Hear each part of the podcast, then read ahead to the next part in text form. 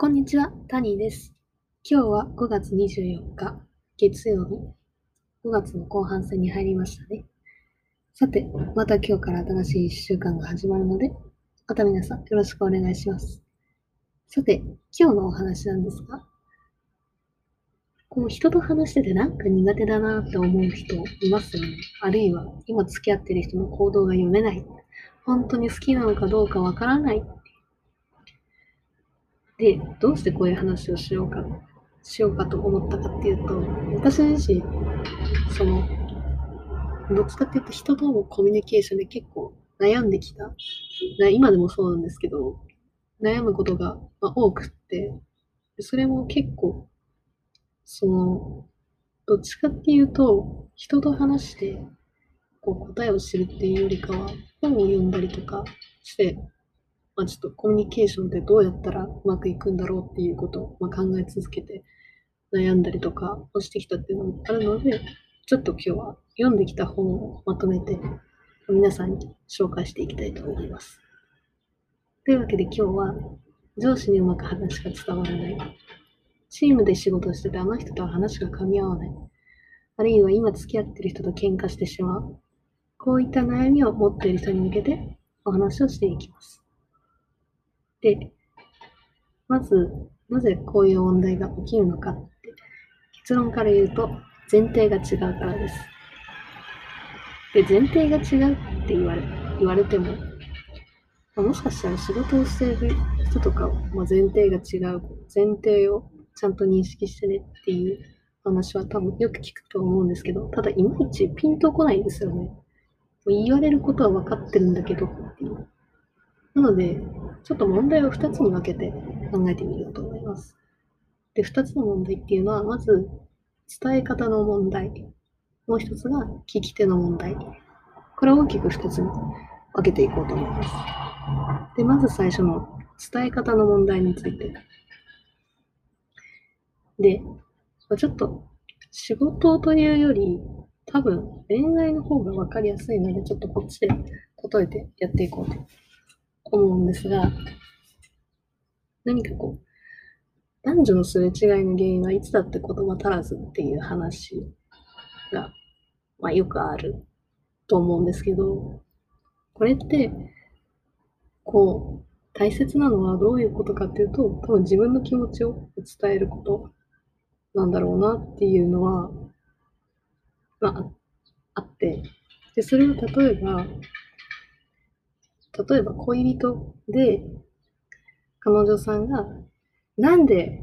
こう私の連絡とかこう私の気持ち分かってくれないのって言ってるのに対して彼氏さんがいやいやそんなん言ってくれなきゃ分かんないよいや一緒にいるじゃんっていう風になっちゃってこう噛み合わないですよね。でこれは、まあ、伝え方の問題として考えたときに彼女さんは、ま、察してほしい。もう言わなくても私の気持ち分かってよっていう風になるし彼氏さんにしてみればいや、言われてもくれとわかんないし、なんで言ってくれないのっていうふうになっていう会話よくあると思うんですけど、これよくよくよく聞いてみると、彼女さんは、まあ、寂しいっていうことを分かってほしいってずっと言ってて、で、彼氏さんの方は、確かに彼女を喜ばせたいけど、でもどうすればいいのかわからないっていうふうになると思います。だから、こう、連絡を、忙しいのは分かってるけど、連絡をくれなくて寂しかったっていうふうに、ま、伝えることができれば、彼氏さんも、ああ、そうか。で、そうかっていうふうに、ま、なるんじゃないかな。ちょっとうまく言えないのがあれなんですけど、なので、こんな感じで、さりげなく気持ちを、ま、伝えるっていうのが、まあ、いいんじゃないのかなっていうのが、まず1個目。だって、もう1個が聞き手の問題があって、で、まあ、私は相手の話を聞こうとしてる。それでもコミュニケーションうまくいってないんだよ。相手が何考えてるのかよくわかんないんだよっていう人もいると思います。なので、次に聞き手の問題の話をします。で、これは、結論としては、モチベの動機が違うからです。もっと言うと、なんでやるかの動機が違います。例えば、二人の人がいて、二人の人が持ってる価値観が一人がやりたいことだけをやりたいっていう人、もう一人がやるべきことをまずやるっていう人がいると思います。で、この二人は行動のモチベが違います。それは言い換えると、例えば同じ仕事内容を前にして、例えばアルバイトでもいいんですけど、例えばアルバイトの仕事内容を前にして、一人の人がやりたいことだけやりたいってなったら、この内容どうでもよすぎて覚えらんないなっていうふうに、まあ、考えることもあるだろうし、やるべきことをまずやるっていう考え人だったら、まあ、とにかく生活のために職場がこうするともあるからっ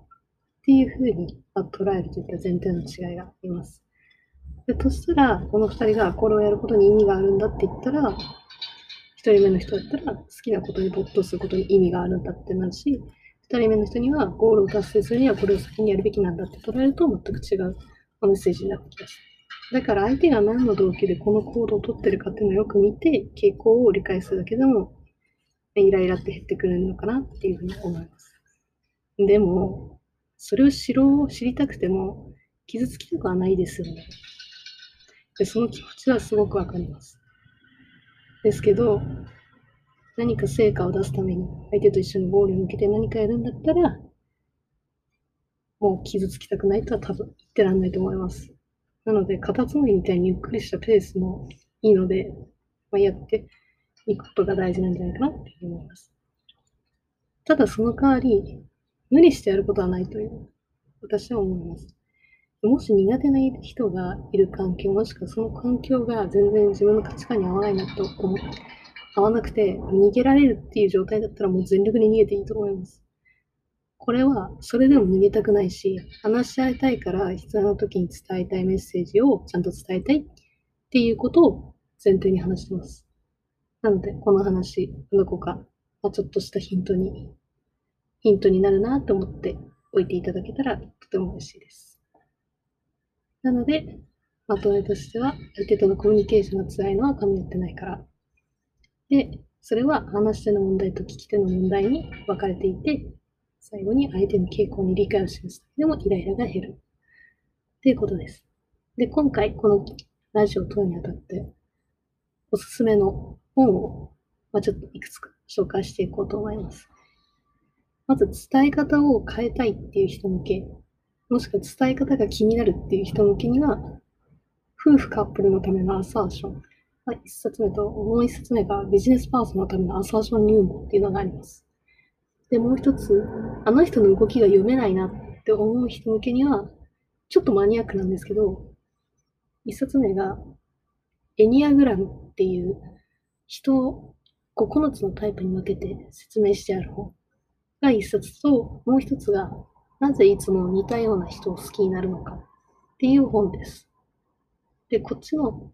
2冊目の方の本が、まあ、ちょっとマニアック。マニアックというか、かなりこう、人の、なんて言ったらいいのかな。かなり人のモチベーションが、こう、動物の観点から見て、こういう動機だったら多分こういう行動になるんじゃないかっていうことを、視点に書かれてるものなので、まあ、ちょっと、論識になっていう人がいたら読んでみてください。ではでは、またこの時間にお会いしましょう。